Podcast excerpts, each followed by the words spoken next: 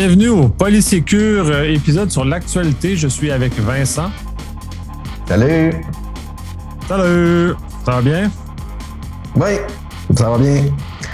Semaine rough, mais ça va bien. Pas semaine rough négatif, là, semaine rough euh, positive. Euh, ça bouge, ça bouge. Dans, dans, mon petit monde professionnel, les choses, les, les choses démarrent à grands pas. C'est pas un petit, un petit janvier, on prend notre café tranquille c'est janvier, on repart la machine, puis euh, on, met la pédale au fond.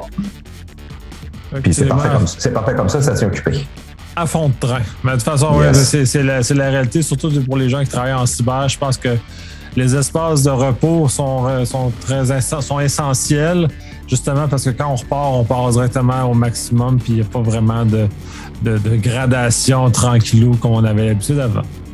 Euh, commençons avec les GMS Plug. Euh, on est toujours dans la vague Omicron. Là, euh, au moment où on enregistre, il y a un tantinet de bonnes nouvelles sur, sur l'allègement potentiel, considérant que les, la vague est en train de s'atténuer. Souhaitons que c'est effectivement vrai que ça va se réaliser.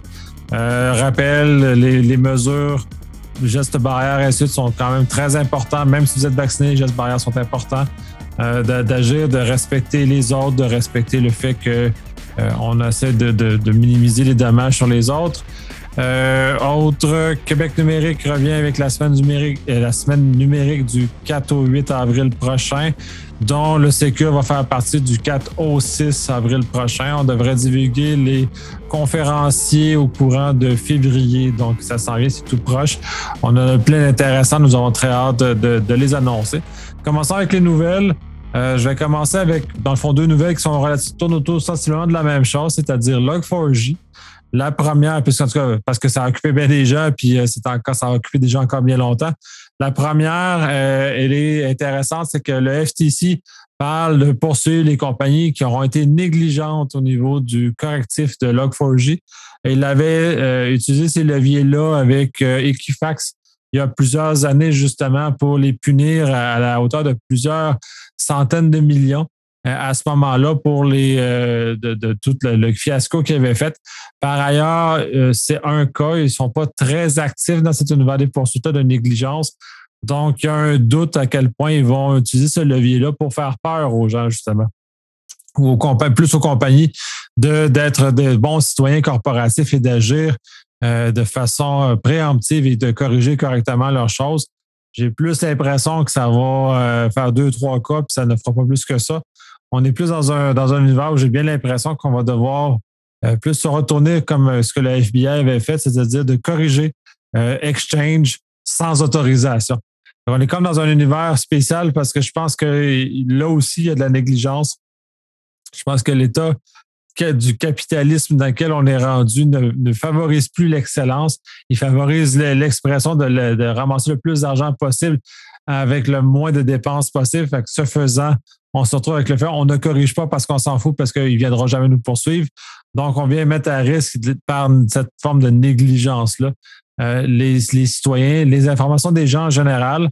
Euh, c'est entre autres aussi pour ça, ce serait important qu'au-delà du FTC, qui est un organe qui régit les entreprises aux États-Unis, qu'il y ait une loi comme euh, aux États, euh, pas aux États-Unis, en Europe, le RGPD, qui est justement un levier beaucoup plus probant sur le fait que les entreprises doivent agir de façon bienveillante avec les informations dont elles disposent et de, justement de corriger les vulnérabilités pour éviter une situation qui pourrait être problématique moi, je vois. C'est bien.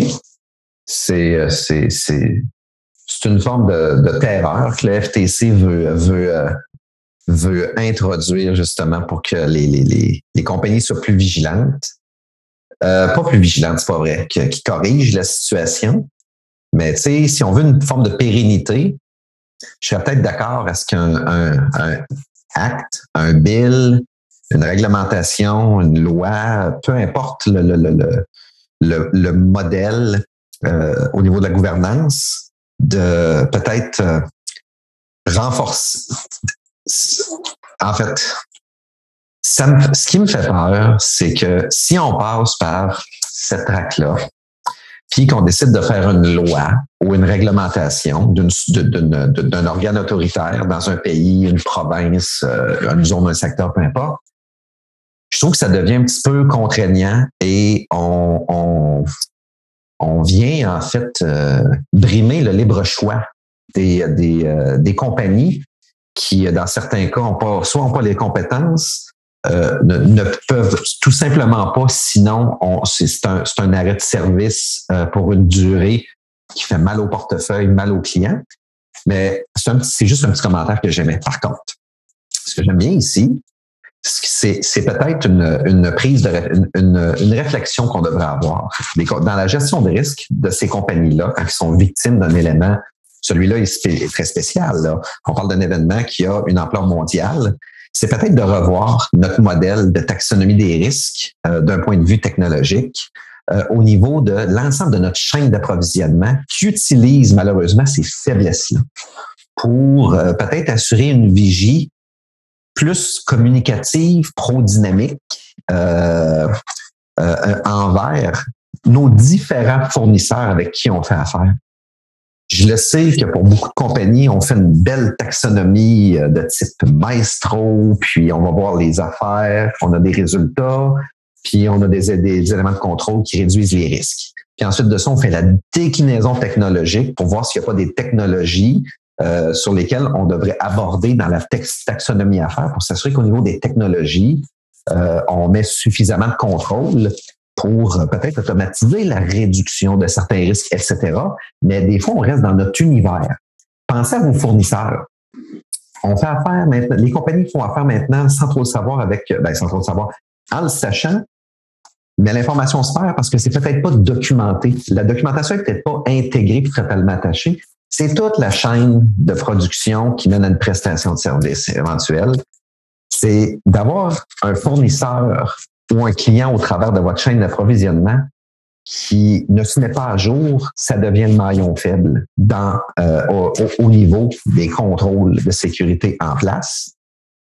Moi, ce que l'angle que je vois ici avec cet événement-là, c'est peut-être de, revoir, raffiner, puis de briser un petit, un petit peu nos barrières euh, bureautiques euh, ou d'entité pour notre gestion de risque. S'assurer de prendre en compte nos fournisseurs, pas pour leur taper sur les doigts ou les forcer à rehausser leur contrôle, mais voir qui pourrait être le maillon faible dans votre chaîne d'approvisionnement, puis de trouver un partage de responsabilités, des mesures que vous pourriez mettre en place distinctement ou conjointement pour réduire ces risques-là. Peut-être assurer une vigie plus élargie aussi.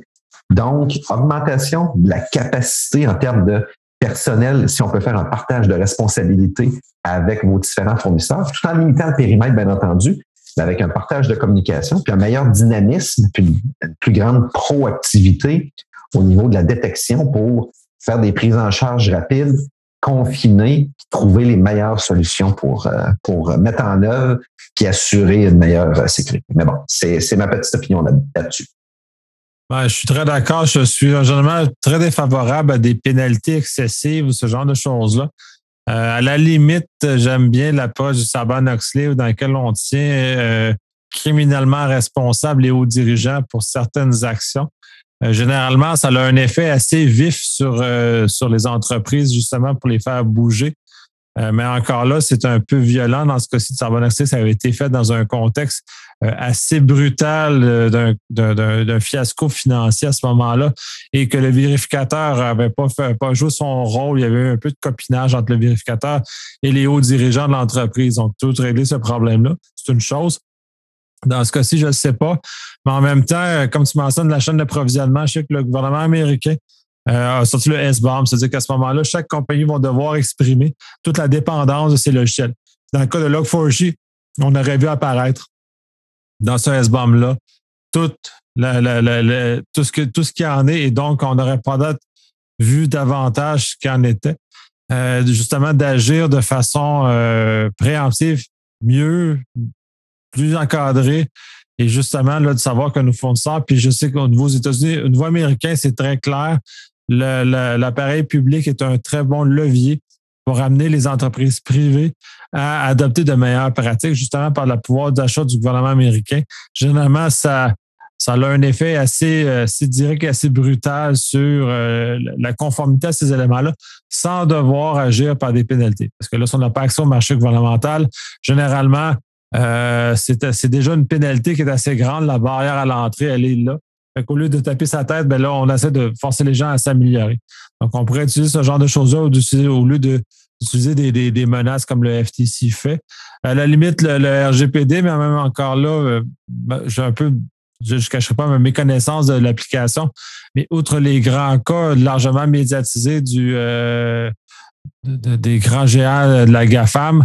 Euh, j'ai pas beaucoup entendu de cas d'entreprises qui ont été poursuivis sur le RGPD dans lesquels il y a eu de la négligence.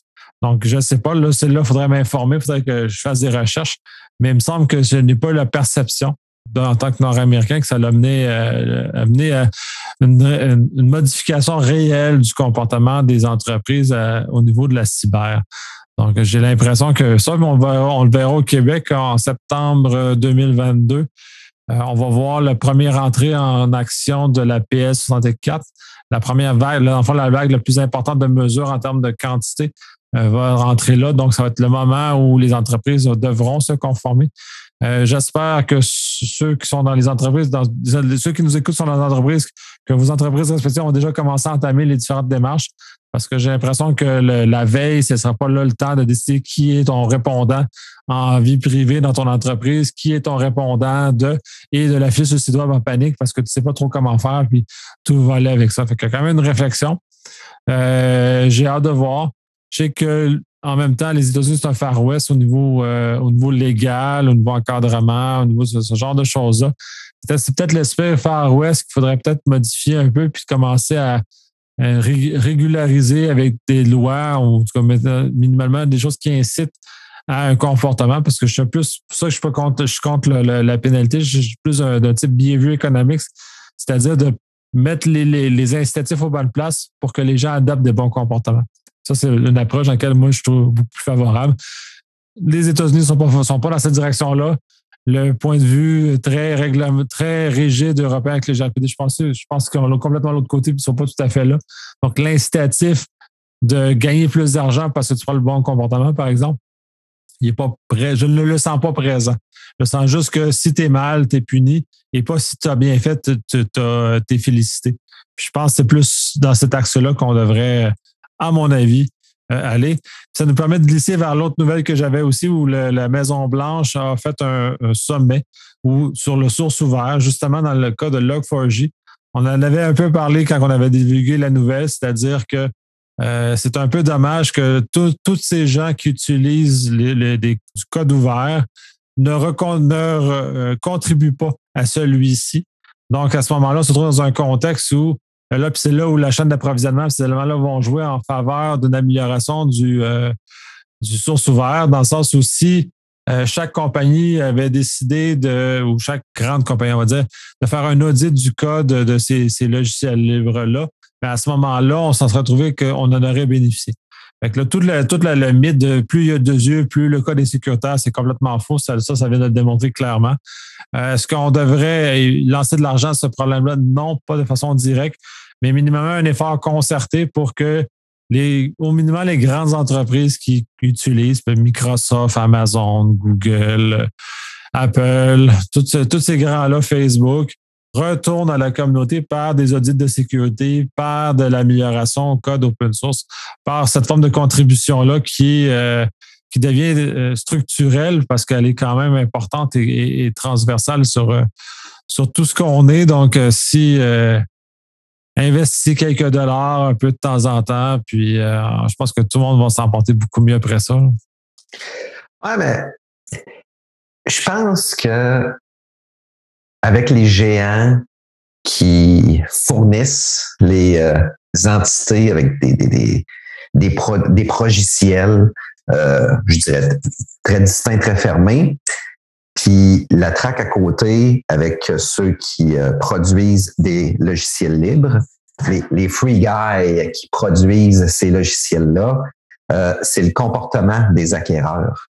Le comportement des acquéreurs, je pense que c'est là qu'il faut, euh, faut, faut, donner un petit coup de barre, un petit coup de fouette en disant, écoutez, vous achetez euh, une, une, grosse grappe de serveur Windows, puis avec l'achat, ben Windows, Microsoft est en arrière, puis vous disent, hey, by the way, pendant X années, tu vas avoir du service après-vente, là.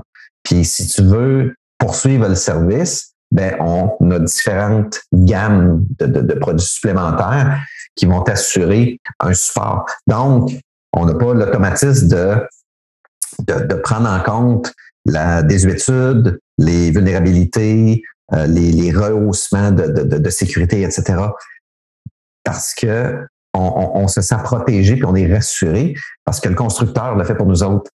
Euh, logiciel libre, un, c'est le même scénario, mais dans les deux scénarios, les entités doivent prendre leurs responsabilités, doivent évaluer leurs risques, puis doivent s'assurer de sécuriser aussi le périmètre, de pas attendre qu'il y ait des découvertes de vulnérabilité, qu'il y ait des rehaussements. Vous devez euh, prendre la responsabilité qu'avec le logiciel libre, peut-être que le service est pas le même et la rapidité de rehaussement des versions et de rehaussement des correctifs, ça va pas à la même vitesse. Puis ils vous promettent pas des fenêtres de temps euh, pour assurer un service adéquat.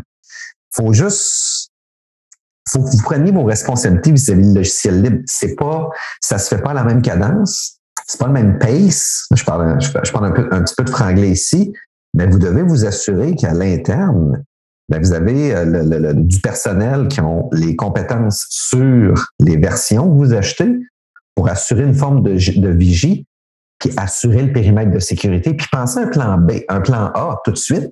Si jamais il y avait une faille, le temps que le correctif soit produit, il n'est pas plus garanti.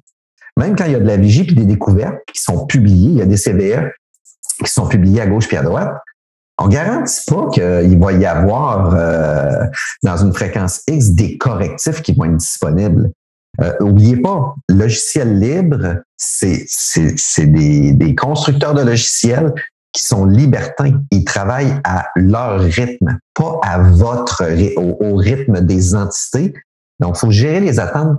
De, les attentes, faut les, faut, faut les gérer d'une façon différente. Faut peut-être assurer une meilleure vigie, pas que c'est des moins bons logiciels, mais l'approche, faut qu'elle soit différente que de dire, hey, Microsoft, j'ai un problème ici. C'est pas compliqué. Vous avez le service Gold. En cinq minutes, il y a un gestionnaire qui vous appelle de chez Microsoft et dit OK, t'attaches ta tuque, tu m'écoutes, as-tu des gens prêts? Paf, on prend action, ding, ding, ding. Euh, logiciel libre, je ne sais pas, là, mais euh, Martin Gagnon, là, qui a produit le logiciel avec euh, 7 à 800 de ses chums à travers la planète, pense pas qu'il va vous rappeler ou qu'il a laissé son numéro de téléphone. Là, j'ai dit un nom totalement arbitraire. Là. S'il y a Martin qui nous écoute, là, euh, ben, écoute, tant mieux. Mais c'est que l'approche est différente, la gestion du risque est différente. Mais, euh, mais, mais, mais somme toute, il faut que vous assuriez une vigie très dynamique là-dessus. Là. Ben, entre autres, puis euh, on va dire, j'aime ça, tu as parlé de Microsoft. Microsoft est un utilisateur de, de logiciels en source ouverte, de librairies, de bibliothèques en source ouverte. Euh, l'ont pas évité pour euh, Log4j tant que ça parce que c'est pas dans leur univers, mais ils ont euh, euh Cosmo DB est un exemple de, de, de choses qu'on a utilisées qui vient du source ouvert, qui a été vulnérable et qui ont connu justement Chaos DB, qui a été une vulnérabilité qui a touché leur service de façon assez brutale en 2021. Donc, euh, à ce moment-là, c'est juste, c'est justement eux autres. Même Microsoft aurait dû, avant d'intégrer un logiciel comme ça, ben, c'est pas Cosmos DB, c'est Jupyter Notebook qui a été, euh, été visé. Avant d'utiliser, il aurait dû faire un due diligence de base. Est-ce que tu aimes bien chaleureusement un due deal? Justement, d'aller vérifier si le code était problématique et s'il l'était, de retourner au, créateur, dire voici ce qu'on a trouvé comme problème pouvez-vous le corriger? Ou voici comment le corriger, comment nous on le fait? Parce que nous, on a déjà appliqué correctif, parce que nos systèmes de production sur lesquels on revend à nos clients, sur lesquels on fait de l'argent dessus, on espère que ça soit le plus haut standard possible. Donc là, ils ont un peu échoué sur le plus haut standard possible. Donc, euh, tout ça est assez préoccupant. Puis ce qui est dangereux là-dedans, c'est que si personne prend ses responsabilités, le législateur va intervenir, va mettre des lois imparfaites que le monde va bitcher parce qu'ils sont imparfaites, qui vont aller puiser dans l'argent des, des compagnies de façon imparfaite pour aller refinancer des groupes de travail qui, justement, vont aider à euh, corriger ces problèmes-là parce que c'est quand même majeur. le, le, gouvernement américain, puis j'ai l'impression que le gouvernement à travers le monde euh, ont, perçu à quel point c'était critique cet élément-là. C'est-à-dire que c'est comme si tous les ponts étaient brisés d'un coup sec. Du jour au lendemain, on, on pouf, les, tous les ponts sont brisés. Donc, ça a un impact réel très important sur, sur nos infrastructures numériques. Là. Puis là, tu sais, euh, je suis pas un très grand fan du, de, la crypto-monnaie, puis du, du, blockchain, puis ainsi de suite. Mais cela dit, tout cet univers-là qui nous favorise une plus grande augmentation de dépendance au, virtuel en termes de, monnaie virtuelle, ou même Meta chez Facebook, qui, mettent énormément d'énergie pour tout le volet réalité augmentée. Euh, ça va devenir grave si vous n'êtes pas capable de mettre vos infrastructures droit, puis que les gens peuvent casser vos infrastructures facilement. Je pense qu'il y a des préoccupations à avoir, puis je pense que pour la vie humaine, la santé des gens, la protection des gens, euh, on n'est pas tout à fait là si on n'est pas capable de corriger un bug qui est un feature en plus dans Log4j, c'est ça qui est malade. C'est un feature qui est devenu un bug parce que euh, il a été pas implanté pour ça. Il répondait à un besoin X. Les gens n'ont jamais regardé, l'a implanté les yeux fermés, puis pouf, ça voici ce que ça a donné. Fait il y a ça aussi, les, intégrateurs de, qui utilisent du, code vert. Faites votre job, analysez, prenez pas juste les yeux fermés et mettez votre, votre, chose là-dedans. OpenSSL, il y a plusieurs années, c'était le même problème. Dans quel Théo de Rat a fait un, coup de gueule là-dessus assez monumental euh, avec LibreSSL justement pour envoyer bouler les, euh, les gens d'OpenSSL parce qu'ils trouvaient qu'ils avaient été négligents. Euh, c'est sûr que lui, c'est un personnage particulier qui, a cette capacité-là d'envoyer boulet à qui il veut euh, dans, le logiciel parce qu'il il livre. Mais cela étant, on est dans un, dans un état assez grave. On en a déjà parlé, on va sûrement y revenir. J'ai pas mal fini. J'ai pas mal fini pour aujourd'hui de, de chialer là-dessus puis de, de, de, tanné, qu'on paye pour cette espèce de gloutonnerie puis de ne pas rien retourner à la communauté.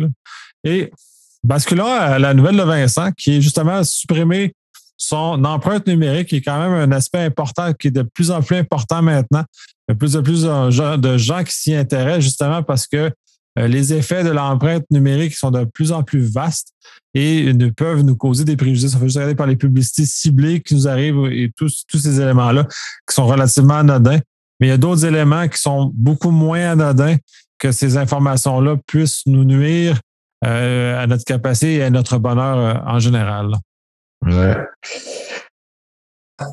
va reprendre un petit peu l'introduction sur le, le site où j'ai récupéré la nouvelle. Ben, on se lève un beau matin, là. On prend conscience que notre vie passée devant les écrans, c'était pas juste pour notre bonheur. Il y a des acteurs en arrière. Malgré le fait qu'on achète ou non leurs produits, ben, on a fait leur bonheur également parce qu'ils ont réussi à récupérer nos comportements de consommation Internet ça c'est le, facteur, je ne veux pas dire aggravant, parce que je ne veux pas utiliser un terme négatif, mais l'accélérateur a été l'arrivée des réseaux sociaux, euh, Facebook notamment, euh, où Facebook avait dans son euh, engrenage de, de développement et de rehaussement de plateforme, utiliser quelques subterfuges à notre insu, entre autres, pour capter à notre insu euh, nos comportements, qu'est-ce qu'on consommait le plus, créer des formes de profil et se rendre compte éventuellement qu'on pouvait cibler des personnes en particulier qui avaient tel ou tel profil. Il y a des... Euh, euh, ensuite de ça, il y a tous les LinkedIn, Instagram, etc., qui sont apparus Google également, qui récupère ces données-là, tout en ayant comme argument favoriser l'expérience euh, utilisateur. Puis, euh, puis la majorité des gros financiers là-dedans, les, les fameuses agences de pub, ont trouvé aussi le Saint Graal avec ce type d'information-là pour être capables de poster des pubs de leurs clients, mais qui correspondent à nos intérêts. Donc, il y a, comme une grosse toile d'araignée qui s'est graduellement tissée euh, au fil des années, qui, euh, pour on, quand ils voient arriver un utilisateur, il y a un algorithme en arrière qui est capable de dire Hey, c'est Vincent, c'est Vincent qui est connecté. Ah ouais, go, Vincent, son profil, ses rêves, ses désirs, sa consommation, tout est là. Fait qu'on va y pitcher un paquet de pubs à gauche et à droite. Euh, télémarketing, euh, courriel euh, de, de, produits quelconques à, à gauche à droite. Fait que là, on se lève un matin puis on se dit, OK, ça suffit. Comment je fais? Ben, l'article que je vous envoie, c'est pas complet, c'est sommaire à cause de la complexité de cette toile-là qui s'est grandement diversifiée au fil des années. Euh, il y a ce qu'on appelle des, euh, courtiers en données, hein, euh, des brokers qui, au fil des ans, se sont imposés et qui ont acheté vos données comportementales pour toutes sortes de raisons. Mais bien, entendu, c'est des courtiers. Ces courtiers-là ont des clients. Les clients ont des besoins pour rehausser les ventes X, Y, Z, atteindre euh, euh, une forme de, une forme de, une dimension de population qui est intéressée par leurs produits, puis une diffusion de leur euh, de leur message publicitaire à ces gens-là dans le but d'influencer le consommateur, vous et moi, pour acheter leurs produits. Fait que c'est rendu hautement complexe, mais il y a moyen, à partir de l'article que je vous ai donné, il y a une liste euh, qui est incomplète, bien entendu, parce que sachez également que au, travers de, nos, données comportementales qui sont dispersées dans la toile Internet, la toile se rend aussi dans des pays très hermétiques. De demander à soit des courtiers ou des publicitaires des pays de l'Est, je vais rester poli ici, euh, vous atteindrez pas les courtiers, les brokers. Ça risque d'être euh, extrêmement complexe pour vous, mais du moins dans le monde euh, occidental, à, à, comment je ça, dimension un petit peu plus euh, démocratique, capitaliste, etc. Il y a une liste qui est incomplète, mais somme toute assez exhaustive de différents moyens et de différentes pistes pour commencer justement à supprimer votre empreinte. En passant, fichiers, outils, options Internet, euh, onglet, euh, connexion ou peu importe, là, puis euh, supprimer les cookies ou supprimer l'historique, euh, ça supprime rien, là. Ça fait juste de la place sur votre machine. C'est tout. Ça vient, ça vient supprimer ce qui a été copié sur votre machine pour un accélérateur de chargement de page, tout simplement. Là. Ben, vos, données, là, ils ont transité chez Google. Google, à un certain moment, avait était moins contraint par des législations quelconques. Ils ont vendu vos données, ils ont distribué vos données. Facebook l'a fait, euh, Microsoft l'a fait, tout le monde l'a fait, en fait, pour, pour euh, mousser son, son capital de financement, peu importe. Fait qu'il y il y a un paquet de brokers, justement, fait que je vous, euh, je vous, euh, si ça vous tente d'aller lire, euh, allez vous informer, regardez les différents brokers qui sont ici. Sachez par contre, il n'y a pas un broker qui va faire ça pour vous. Il n'y a pas quelqu'un qui va faire ça pour vous. C'est vraiment une démarche qui vous appartient.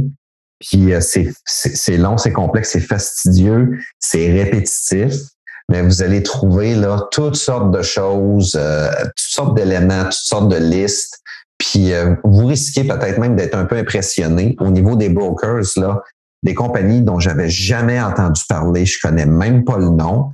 Ces gens-là, possiblement dans un de leurs serveurs, dans, l'info nuagique, dans, donc dans le sous-sol d'un étranger à quelque part en Amérique ou en Europe, ben, il y a des données qui me concernent moi, qui ont peut-être même pas été exploitées, mais qui peuvent être à tout moment activées pour une raison X ou une autre. Fait que c'est le fameux, le fameux terme qu'on emploie, le droit à l'oubli. Puis ceux qui ont écouté euh, The Dark Knight Rises de Christopher Nolan, le troisième des Batman, Batwoman cherche à mettre la main sur une clé USB qui contient justement le logiciel qui permet une automatisation du droit à l'oubli dans l'ensemble des serveurs de la planète. Belle utopie, mais écoutez, on est à Gotham, qui ressemble euh, royalement à Chicago, bien entendu, mais c'est exactement le même principe. Madame veut effacer sa trace numérique. Ben ici, le droit à l'oubli vient de, c'est, c'est, je sais pas que ça vient du film, là, mais c'est le même terme employé, mais le principe est le même. C'est d'effacer votre empreinte numérique euh, en pensant que, que, vous allez repartir euh, complètement à neuf, comme si vous aviez, vous aviez, vidé le cache de votre Internet Explorer, comme à l'époque. Là. Ce qui était le cas parce que personne n'emmagasinait nos données, il n'y avait pas d'intérêt. Je parle des années 90, euh, là. Je recule loin, mais euh, l'idée est là. Il y a des gens qui s'intéressent. Mais la suppression absolue, hmm, je ne suis pas certain. Oui, non, ça, je, te rejoins. Le droit à l'oubli est codifié dans la RGPD, est codifié dans la PL 64. Il va probablement être codifié dans les autres lois les, euh, canadiennes qui vont naître de, protection comme ça. Euh, là, tu parlais des pays qui, dans des régimes légaux dans lesquels nous sommes familiers, c'est-à-dire l'Europe en général, l'Europe de l'Ouest et euh, l'Amérique du Nord, dans lequel on est comme une certaine forme de, confort parce que c'est l'univers dans lequel on est. Il euh, faut se rappeler que euh, TikTok, c'est une compagnie chinoise qui collectionne l'information sur nous sans et qui est complètement dehors de notre régime de protection dans lequel on est habitué. Donc, euh, faire effacer, comme tu dis, de faire effacer nos données, soit chez un broker chinois ou même chez TikTok, peut s'avérer très compliqué euh, de savoir qu'est-ce qu'ils ont fait avec ça parce qu'ils sont soumis à aucune de nos règles. Aucune. Les règles de protection de vie privée qu'ils ont sont adressées pour les Chinois et encore, je ne sais pas à quel point ça les protège tant que ça. Euh, l'appétit du pouvoir central en Chine, il est très, très vaste. Euh, c'est la même chose dans les compagnies russes. Par exemple, il y a euh, Telegram, qui est une compagnie russe de communication supposément euh, sécurisée.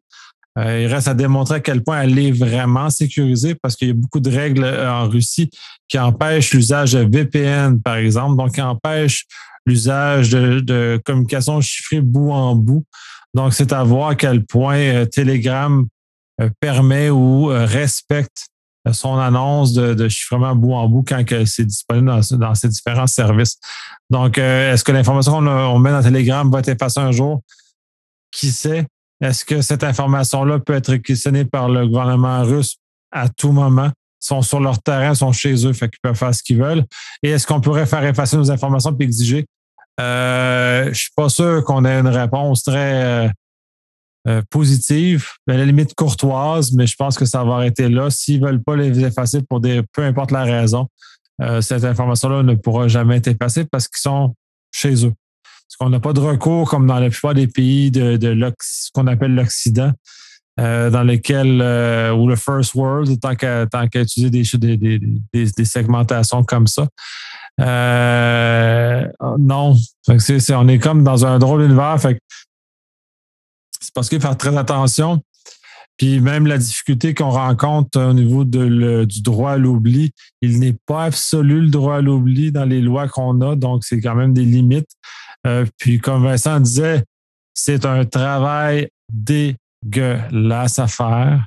Euh, il y a des firmes spécialisées qui vont pouvoir vous accompagner. Euh, je connais certaines personnes dans mon entourage qui en ont déjà fait un peu de ce genre de choses-là, mais le, c'est très dispendieux en temps. Il y a très peu d'automatisation possible parce que tout est propriétaire un peu partout. Chacun a son petit jardin d'informations qu'il conserve sur nous.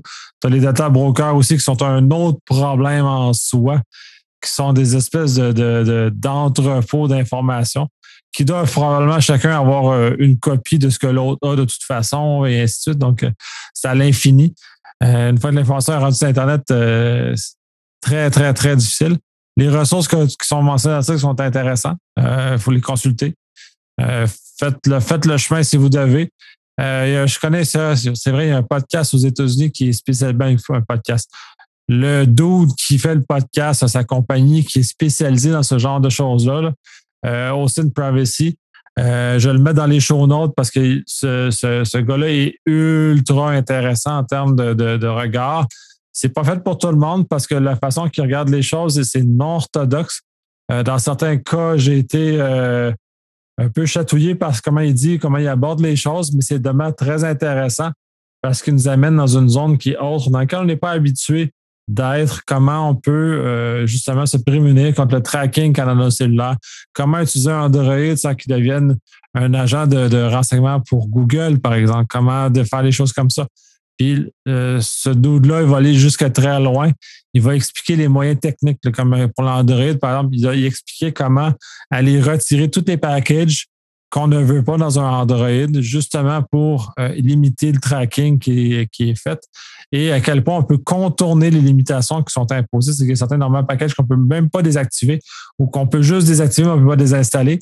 Lui, il explique comment passer par-dessus ces limites-là. C'est très intéressant. Il y a un livre, je, je, je suis de l'acheter aussi, qui est très intéressant. Et c'est un peu, ça c'est ça qui finance un peu son, son, podcast. Euh, mais il explique plein de cas vécus, comment les gens disparaissent, comment les cartes de loyauté fonctionnent, comment tout ça, ces traces-là. Puis là, Vincent parle de traces dans le monde euh, virtuel pur, pur, mais dans le monde physique, les cartes de loyauté. Au Québec, on a celle, euh, celle de la SAQ, par exemple. Si la carte n'est pas activée, on peut jacker la carte de quelqu'un d'autre, ça n'est pas être activé. C'est activé, on peut aller, potentiellement aller réussir à faire des choses comme ça. Le, le, le, gars expliquait que dans les cartes de, de, de, fidélité d'un club de sport, par exemple, c'est la même chose. Si tu viens pas réclamer, le problème, c'est que quand on réussit à, réclamer la carte, on voit tous les achats qui ont été faits avec la carte. Fait qu'on est capable de profiler les gens. Fait que c'est tout le plein, c'est plein, plein, plein de petits détails comme ça qui dépassent encore plus l'article, euh, dans lequel je crois qu'on maîtrise très peu ce qu'en est vraiment et à quel point nos informations là, sont, sont férales, sont, on retourne à l'état naturel, puis ils courent dans la brousse. Nos informations se reproduisent librement dans l'univers dans lequel on les a mis, puis euh, on n'a plus, on a plus de, absolument plus de contrôle sur cette situation-là. Non, effectivement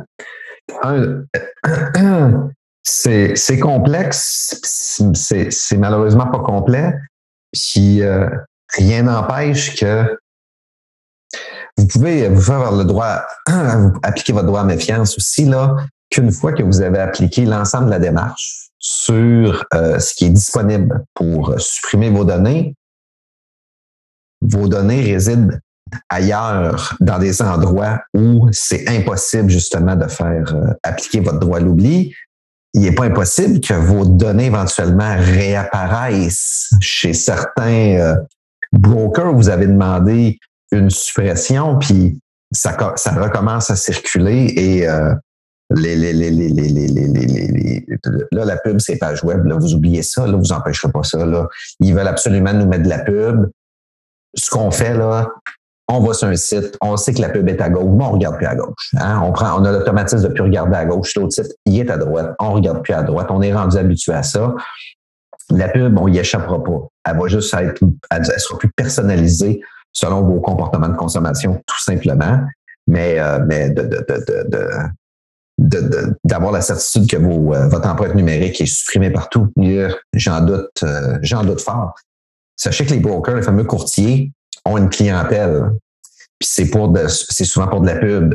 Il n'y a rien qui empêche les clients, une fois qu'ils ont exprimé leurs besoins en termes de dimension comportementale pour vous atteindre et que l'algorithme du broker marketing euh, réussit justement à trouver l'ensemble des données qui correspondent à votre, à votre comportement, nous puis nos, nos homologues un peu partout sur la planète, rien qui empêche un ou des clients de ce broker-là dans le contrat peut-être de faire l'acquisition aussi de vos données. C'est qui leur client? Ben, rendu là, le broker, c'est des clients confidentiels.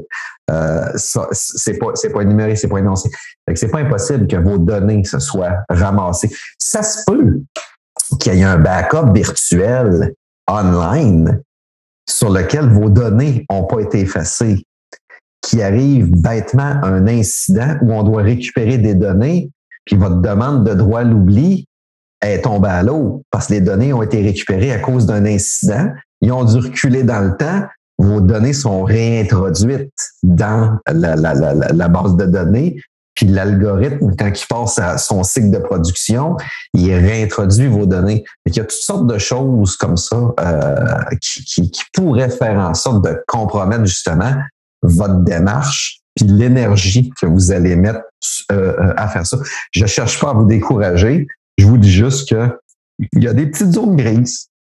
Il y a des petits, événements qui peuvent venir perturber votre, démarche. Et puis, euh, vous vous retrouvez dans, le bucket.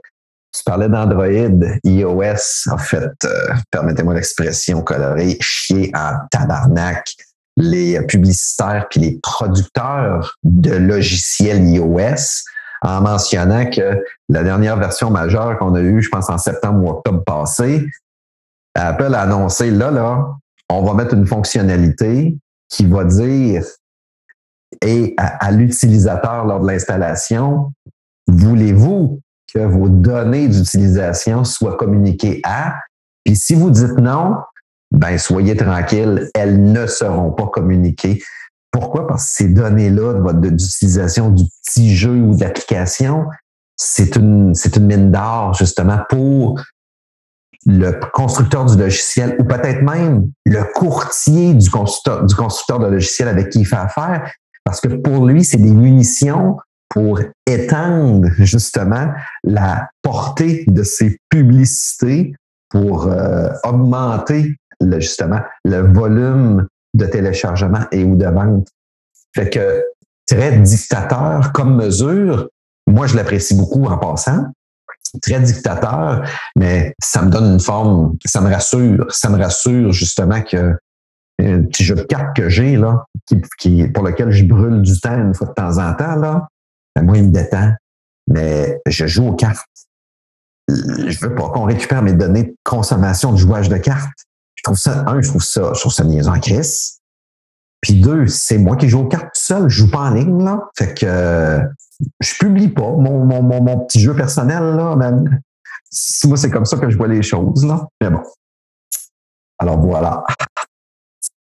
Entièrement d'accord avec ça. C'est euh, oui, on est rendu là. Ben, c'est ça. Il y a eu quelques études sur justement, comme euh, tu m'as dit, iOS 15 qui réduit la capacité publicitaire à, cibler. Euh, il y a encore, c'est pas parfait, il y a encore des failles dans, le système qu'Apple a mis en place.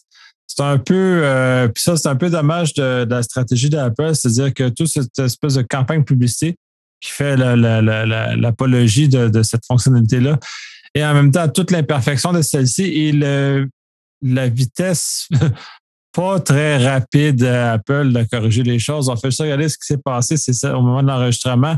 Il y a une faille dans Safari sur iOS et sur macOS. Et euh, au moment où on se parle, il n'y a pas de correctif disponible euh, nulle part. Euh, autre que de bébélé. Il existe quelque chose de bébélé, mais quelque chose pour le grand public, il n'existe rien. Apple n'est pas super rapide. Il semblerait que la faille aurait été divulguée en novembre dernier et ils n'ont pas encore réagi. ce manque de réactivité-là est un peu euh, déplaisant à bien des égards. que là, c'est dans le fond, de quel des deux mots on choisit. On protège notre vie privée avec Apple, mais de façon imparfaite avec des trous. Ou on le voit avec un Google Android qui est monté pour justement euh, faire une invasion grave dans nos vies. c'est, on, finit par, peu importe le choix, on finit par perdre de toute façon. Donc, c'est euh, tout ça est très, au bout du compte très triste que ces outils qu'on aime tant maintenant soient aussi euh, problématiques que ça pour, euh, pour la protection de nos vies. Euh, moi, ça compléterait les nouvelles. Et, juste, juste de même entre nous, là, à quel moment, on, on a-tu un moment relativement précis où la collecte des données de notre comportement et notre consommation Internet a débuté? Qui l'a fait en premier. Est-ce qu'on est capable vraiment de pointer un moment? si vous voulez mon humble avis, si ça fait déjà plus de juste cinq ans, nos données sont sont partout là. Nos données sont vraiment euh, éparpillées dans le big data d'un tiers ici, d'un tiers là, d'un autre, d'un autre, d'un autre. Commencer à, retracer tout ça, euh, c'est, on a beau avoir des pistes, des suggestions, prenez pas ça pour du cash. Prenez ça comme une démarche, puis c'est très personnel, puis libre à vous de prendre non une décision d'entreprendre, mais il y a personne qui garantit justement la suppression. On connaît pas le moment où la, la, collecte a commencé, puis il y a probablement des compagnies dont on ignore totalement l'existence parce que c'est un 9141-0573 Québec Inc. qui appartient à, je sais pas moi, Roger, puis lui, il collecte des données, mais on connaît pas son offre de service. C'est juste un bon vieux Québec Inc., puis on sait pas ce qu'il fait, mais il est peut-être dans l'univers de la collecte, de la transformation, puis de l'interprétation de la donnée aussi. Là. Fait que je vous m'en garde là-dessus. Là. Il y a des, il y a, on n'a pas tous les tenants et aboutissants, mais, euh, euh, notre comportement est probablement quelque part euh, dans une IA qui est en train de se dire à quel moment je vais, je vais lâcher les guns. Là. Si ça peut servir pour sauver des vies humaines, on aurait probablement aux États-Unis beaucoup moins de, beaucoup moins de choses comme ça. Mais bref, oui, c'est très problématique. Ça compléterait pour cette semaine. On a largement débattu de trois sujets. Euh, je pense que plus que ça, c'est euh, ça devient euh, l'acharnement. Donc, sur ce. ouais, non, non, je, je fais juste rire de ton comportement. Je trouvais que je trouvais ça excellent. On est tenace. On est tenace. Très, très tenace. Fait qu'on souhaite bon une à deux semaines avant qu'on vous revienne avec un prochain épisode. Oui, puis, puis profitez de l'hiver. Moi, j'en profite pas, j'ai l'hiver. À la maison, je suis dans ma grotte, je suis au chaud. J'ai même plus besoin de sortir pour aller travailler. C'est merveilleux. Ça, ouais, ça c'est cool. Pareil pour moi. Et sur ça, salut! Salut!